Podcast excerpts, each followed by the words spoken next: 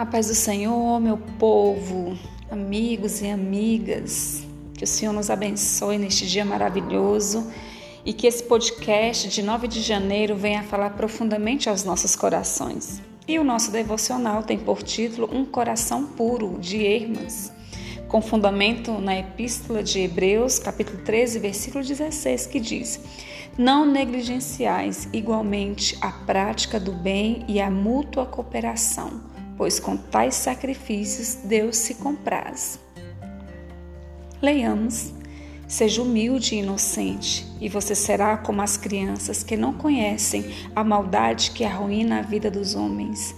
Primeiramente, então, não fale mal de ninguém, nem ouça com prazer quem fala mal de outra pessoa.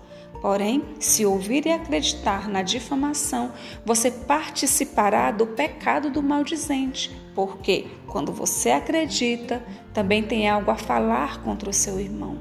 E desse modo, você será culpado do pecado do difamador. A injúria é má, é um demônio estável.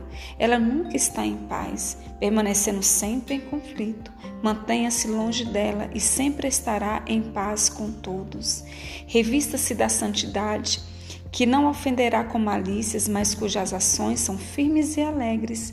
Pratique a bondade e dos seus lucros dê a todos, porque Deus quer que suas dádivas sejam compartilhadas entre todos.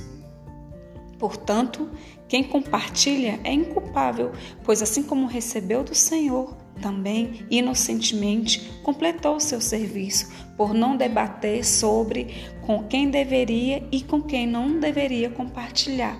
Esse serviço, se completado com humildade, é glorioso para Deus. Assim sendo, aquele que serve com humildade viverá para Deus.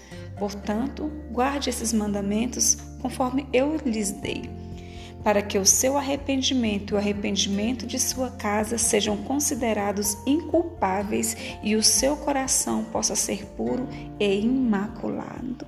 Amém? Que o Senhor te abençoe em nome de Jesus.